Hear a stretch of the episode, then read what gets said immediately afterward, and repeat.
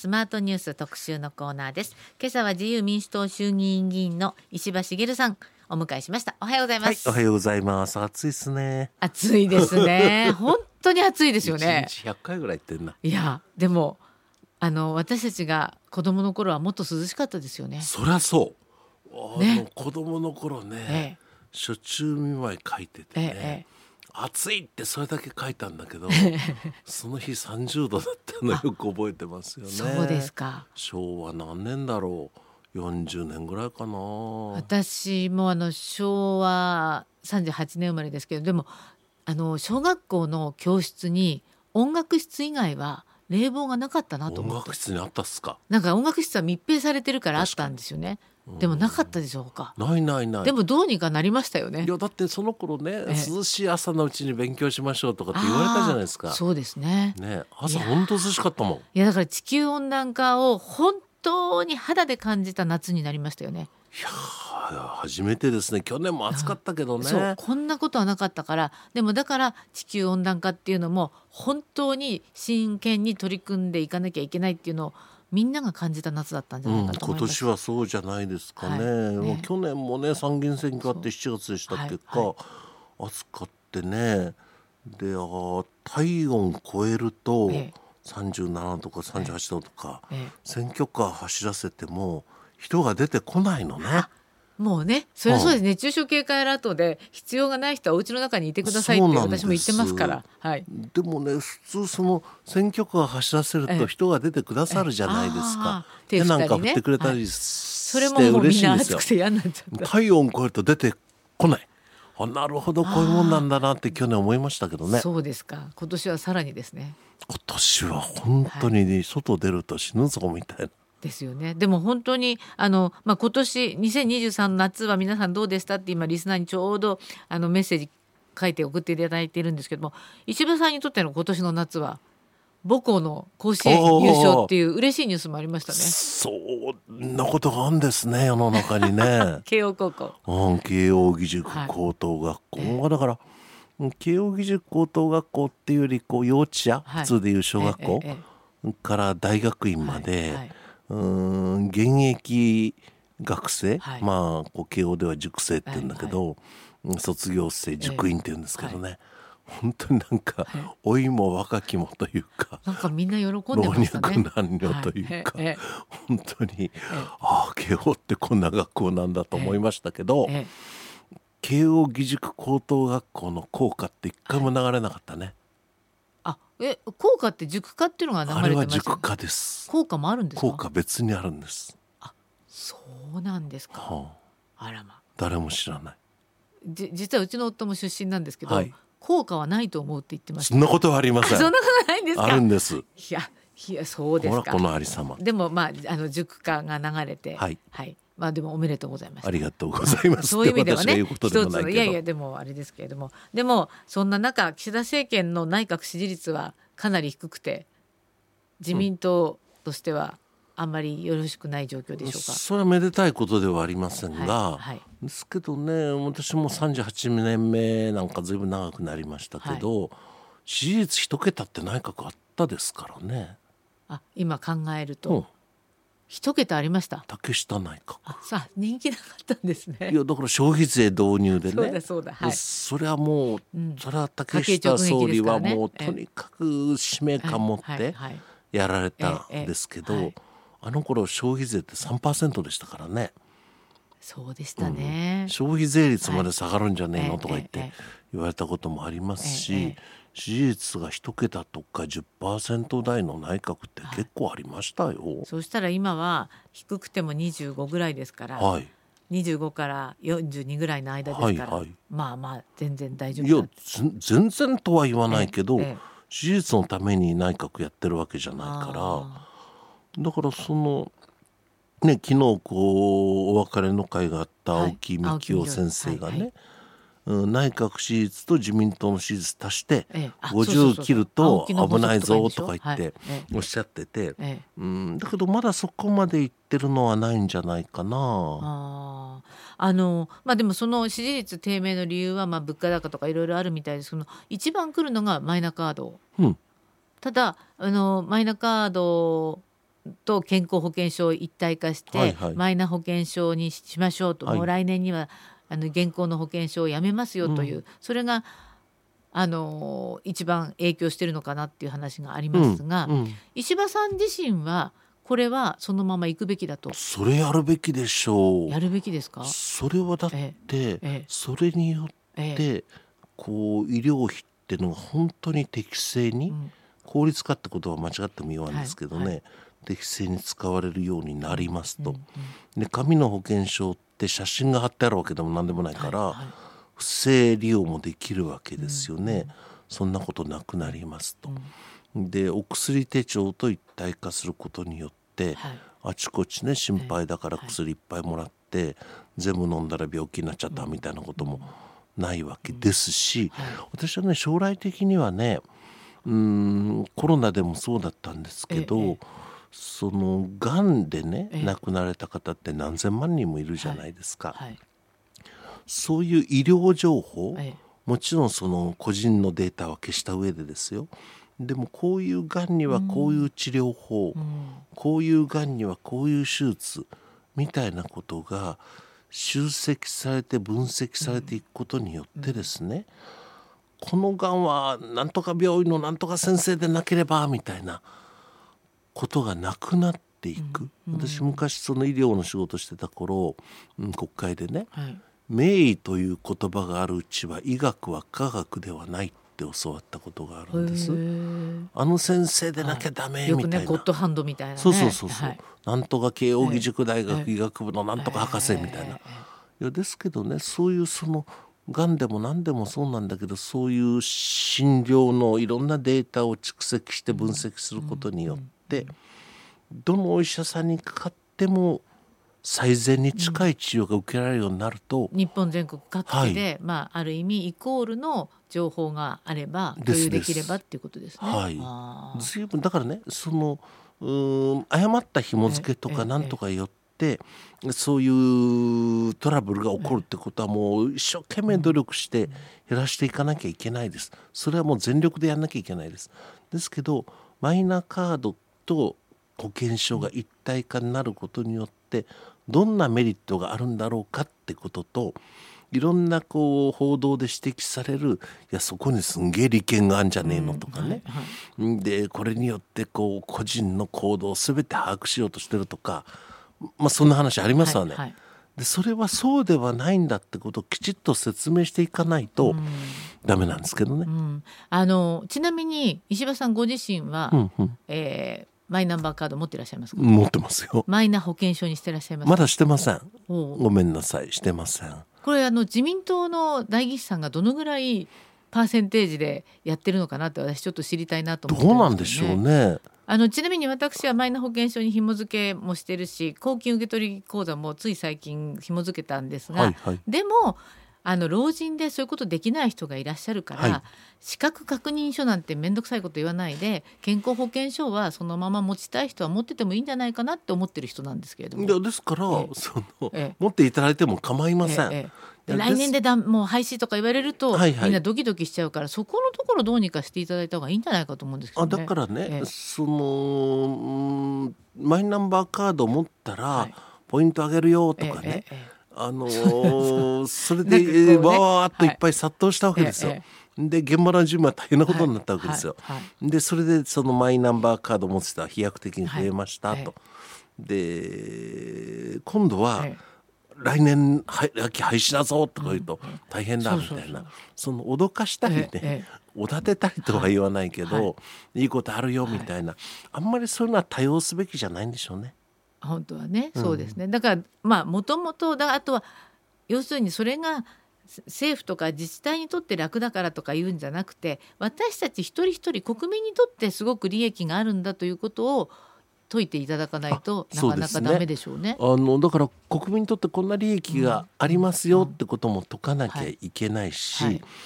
このままいくと本当に医療費がどんどん増えて、はい。はい。国家財政持たないええですよ。はいで世界に冠たるええ。健康保険制度、はい。保険証1枚で全国どこでも医療にアクセスできるっていうこれが崩壊しちゃったら大変なことになるわけで私たち当たり前だと思ってますねたり前だと思ってますけどねなくして初めて分かるありがたさみたいなところがあってやはい。っぱりその医療費節減とは間違っても言わないが、はい。このままいったら本当に医療費が増加、はい。あの増えていっちゃってと、はい。はい。やっぱりそれはい減らしていかなきゃいけないよねと、質の高い医療にアクセスできるってことを維持していくために、こう医療費をいかにして、最も正しい形で使われるようにするかとうん。いうことうをん。正面から解かないと。はい。まあ日本は財政苦しいわけですから。めちゃ苦しいねです。だから今からあのそうどんどんどんどん老人が増えてきてうんでその時にどう対応できるかっていうのは今か大事な時なんですよっていうのをおっしゃっていただかないとダメかもしれそうませんね。ですね。だから私も含めて、ええ。あの高齢者っはい。て、高齢者。いよいよそういう話でありますが、はい。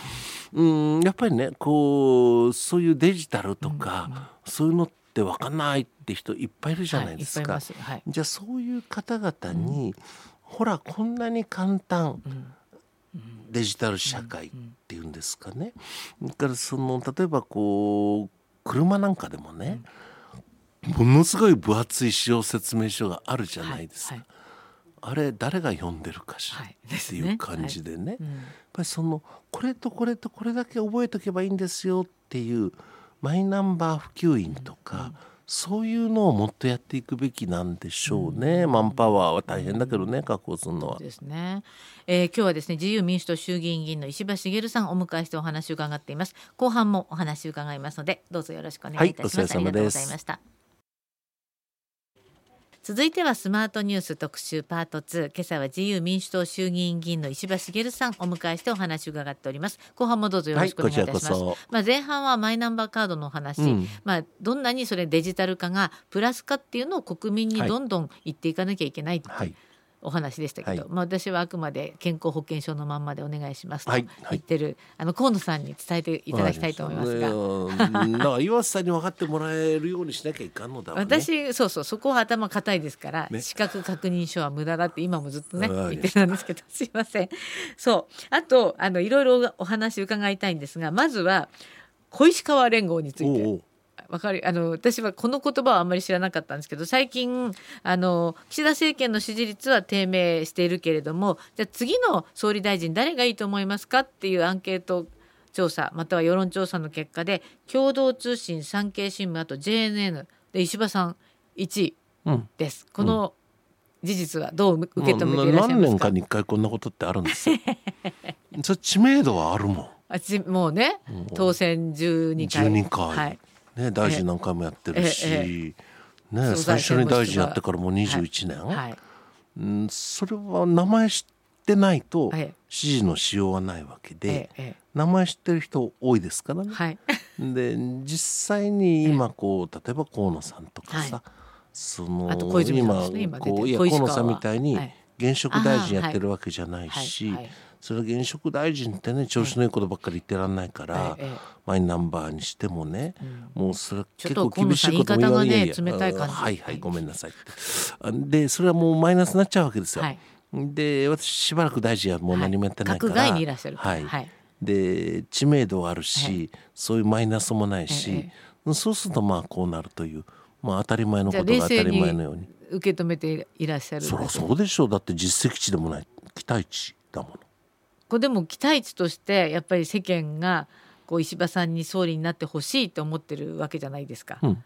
そうすると少しこうグループがもうちょっとこう石破グループ深くなんか集めてどうのこうのみたいなそういう話にはならないんですか？いやそれはねええ。やっぱり人間の能力には限界というものがあってね、えその本当にさいいですよもっと能力もあればね、その24時間365日寝ないでさ、はいその今日は飲もうぜとかね、うんうん。今日は歌いに行こうぜとか、はいはい。今日はゴルフに行こうぜとはい。かなんとか言って、えで夜は寝ないで勉強でもしていれば、はいはい。それ両立もするんでしょうよ。えうーんだからそれ両立はなかなか難しいんですよね。だから処理水の問題にしようが、はいはマイナンバーにしようが、はいはい。あるいは日米関係にしようが、はいはい。ウクライナ戦争にしようが、はい。一応一通りのこと知ってないとこの商売務まんないんでね、はいそうですね。もうどんどんどんどん毎日降って出ますからね、そうなのです、はい。ええ。でねそのあそこに書いてありましたみたいなことを受け負っててもし受け売りしててもしょうもないんで、はい。自分の頭でこうだってことを考えようと思ったら、はい。それなりに時間はかかるし、はい。まあね今週末もいっぱい公演はあるんだけど、えええ1時間の公演しようと思うとえ最低5時間準備いりますからね。えおお5時間ですか？はい。1時間話すために、はい。お勉強家でいやお勉強家っていうかそのそれぞれその場所も違えばうん。テーマも違うわけで、うん。お客様層も違うわけで、はい。そうするとどの話をすれば一うん。番はい。こう分かってもらえるかなみたいなのを取捨選択するのに、ええ。そういう時間かかりますよ。何でもいいから1時間喋れってんだったら何でも喋りますけどね。ああ。じゃあそうか。石破さんがこのこれから先んやりたいことは何ですか？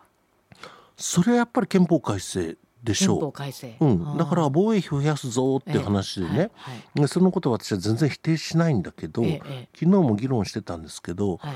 今平時でもね、ええ。自衛官になってくれる人って全然少ないわけ。はい。正直言って全然足りないわけ、うん、有事になったらもっと足りないっすよ。そうですね、立派な飛行機立派な船立派な戦車があっても、うん乗る人いなくてどうすんのってことですよね、そうですね。でそれはもう自衛隊は軍隊じゃありませんよってことを言ってると、え結局軍隊って何なの、えうん。そこでこう働くってどういうことなのって本質をはい。見極めないままにええ。人が足りない人が足りない、まあお金増やすぞみたいな話してるわけで、やっはいぱりそれってこの国の根幹だと思うんうだからその本当にやりたいこと一つって何って言われたらそれなんですけど、はい。やっぱりこうこの夏もね全国あちこち行ったけど、恐ろしい勢いで人が減っていて、はい。はい。ね、で異次元の少子化対策だって言うんだけど、えええ頑張って出生率上げたって、お母さんの数がどんどん減っていくわけだから、はいはい。出生率多少上げたぐらいではどうにもならんのですよ。でどうやったらばええ20代30代の人たちが結婚してくれますかって話であって、はい結婚して子供作ったらこんないいこともありますよあんなこといいこともありますよって言うんだけど、それ飛行機に乗ったら美味しい機内食食べられますよっていうの話は一緒でうん。飛行機に乗れない人はどうしてくれるんだっていうことなんですよね。ええええだから損傷し化対策とかエネルギーとかやりたいこといっぱいあるんだけど、えどれか一つだけ言えって言われたら、ええ。平時でも人が足りない、はい。有事になったらもっと足りない、はい。この国どうするの、ええ。っていうこと。うん自衛隊も人足りないですけれども人が足りないで言ったらもうよあの学校だって足りないし、うん。もうどこだってもう足りない。とにかく人がいないってことが、うん。この国の最大の問題なのではないかとそうですよ、本当に思いますよね。うん、だから AI で変わっていくものもいっぱいあるんだけれども、ええ。え変われないものってあるんですよね。え。はい。で特にサービス業なんてのは変われない。うん。で観光もそうですしね。はい。はい。でそれ変われない部分がいっぱいある。であるいはその実際にうーん有事なんてのはね、はいはい。人は怪我するし、え死んじゃう人もいるわけですよ。はいはい。じゃあそれを AI で補うかってそうはいかないのであってね、えやっぱりその人が足りない分野ってのあるわけです。はいはい。でそこは何なの、うんどうしたらできるの？ってことだしうん。ん急に人口がなんか増えたりしないわけで20年かかりますよね、かかります。最低でもね。ねはい、最低でも20年かかるわけで、えじゃあその移民反対とか言うんだけども、いやもう移民反対も何も。そんなこと言ってる場合でもない。いや大体その日本みたいな国じゃなくて、ええ。韓国の方がいいもんねと台湾の方がいいもんね高い方がいいとかねいろんなことありますからね。なるわけですよ。ええ威張ってるうちに選ばれない国になっちゃいます？よ。え。なっちゃいましたんじゃないですかなっちゃいました。なりつつあります。はい、だからもう日本国が相当危ないところにな危ないっていうかやばい状況になっているのでうん、これをじゃあ改善していくのが石破茂さんとしては今い一番。うん、だからその貧すればドンするでね、ええそのだんだんこう経済も悪くなってきました、人も足りませんと、はい。でそうすると中国が悪いんだロシアが悪いんだ韓国が悪いんだってそういうふうになっちゃうわけですよ。はいだけど自分の国がだんだんだんだんその落日傾向にあって、はいはい。そうすると国民の目をそらせるために悪いのは外国だみたいな話をするのは決していい言論空間じゃないんですよね。はい。やっぱり努力することって何だろうか。処理水の問題にしてもそう、ウクライナロシアの戦争にしてもそう、はいこれを言うと受け悪いけどええ。言わなきゃいけないよねってことがあってはい。それを言うために政治家っているのであってえ佐藤菓子みたいに受けること言ってりゃいいんだったらこんな仕事をやらない方がいいですよ。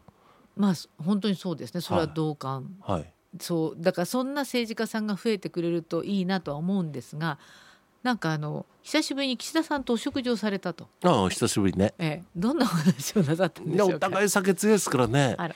うんのでそのねこう遠藤さんって本当にその人柄のね利明さん素敵な総務会長。はい。これはい。岸田さんの最側近。うん岸田さんの選対本部長。えで私もえしたしはい。それはその3人がいてええ。ギスギスした話にもならないしはい。ドロドロした話にもならないしはい。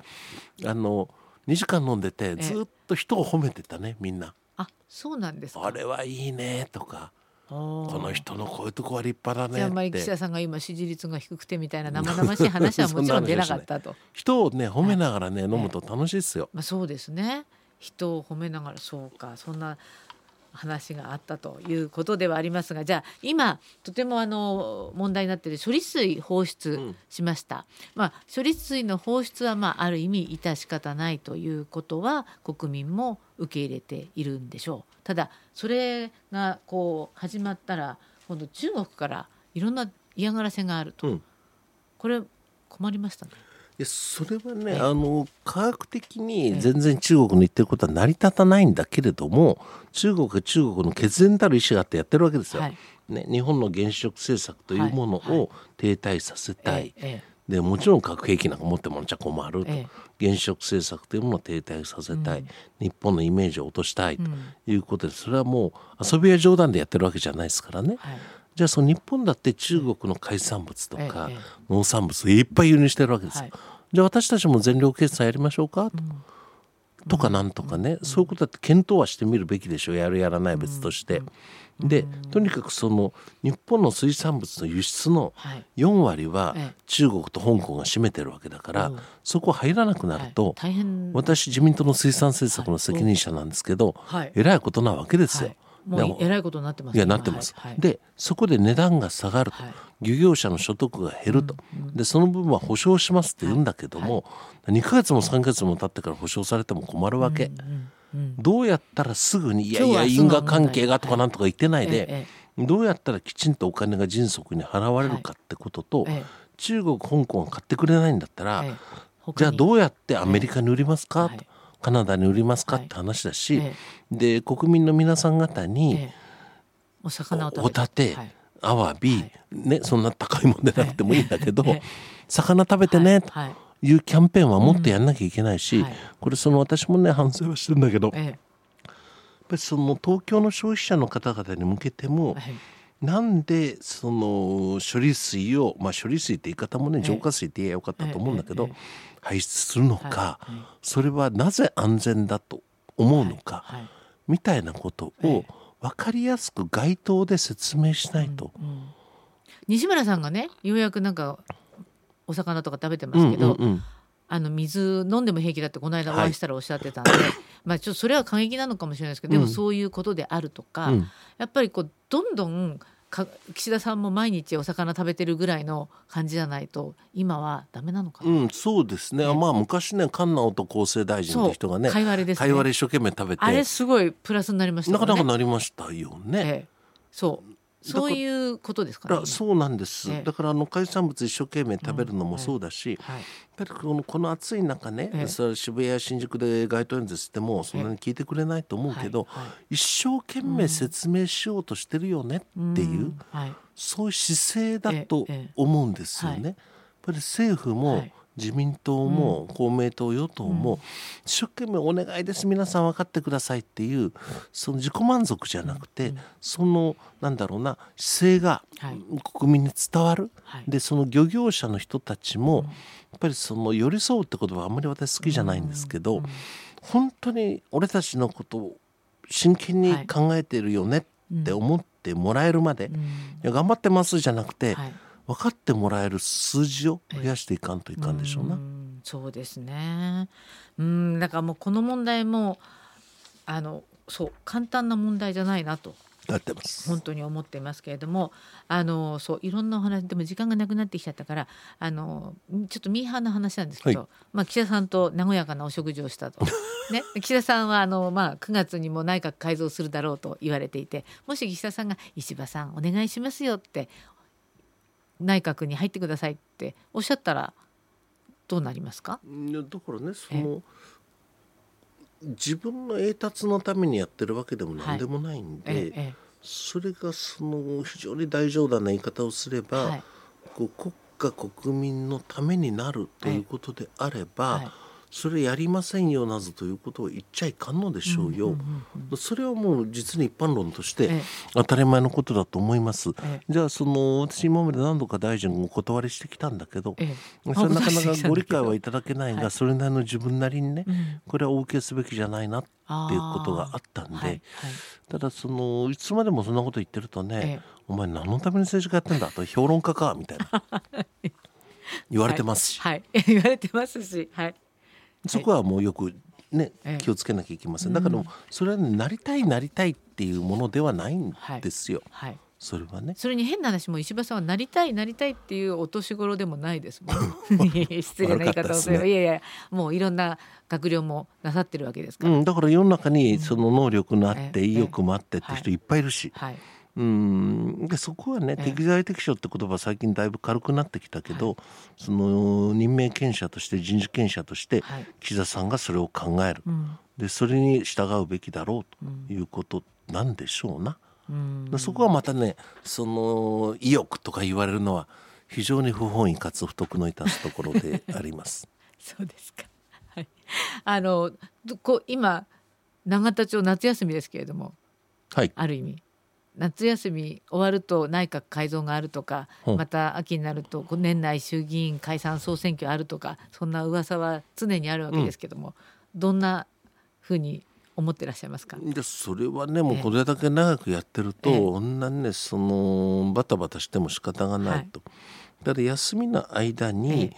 そう休みの前よりも、えどれだけ知識を仕入れたかしらとか、休みの間に、うんはい。それはねやっぱりこうこれも知らなかったこれも知らなかったってこといっぱいあるんですね。はい。で小学校から高校までもう8月31日って悪魔の日でね もうバタバタバタバタやりましたけど、はいええああいうことをこの年になってもやってちゃダメですな。ああそうですか。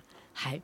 じゃああのでも今年の夏もいろんなことを勉強されて、はいはい。身についたかどうかは別ですがね。はい、ありがとうございました。あのまた近いうちにお来ていただきたいなと思っておりますが、はいもう時間になっちゃいました。はいえー今日は石破茂さんでした。どうもありがとうごうございましたざいま。した。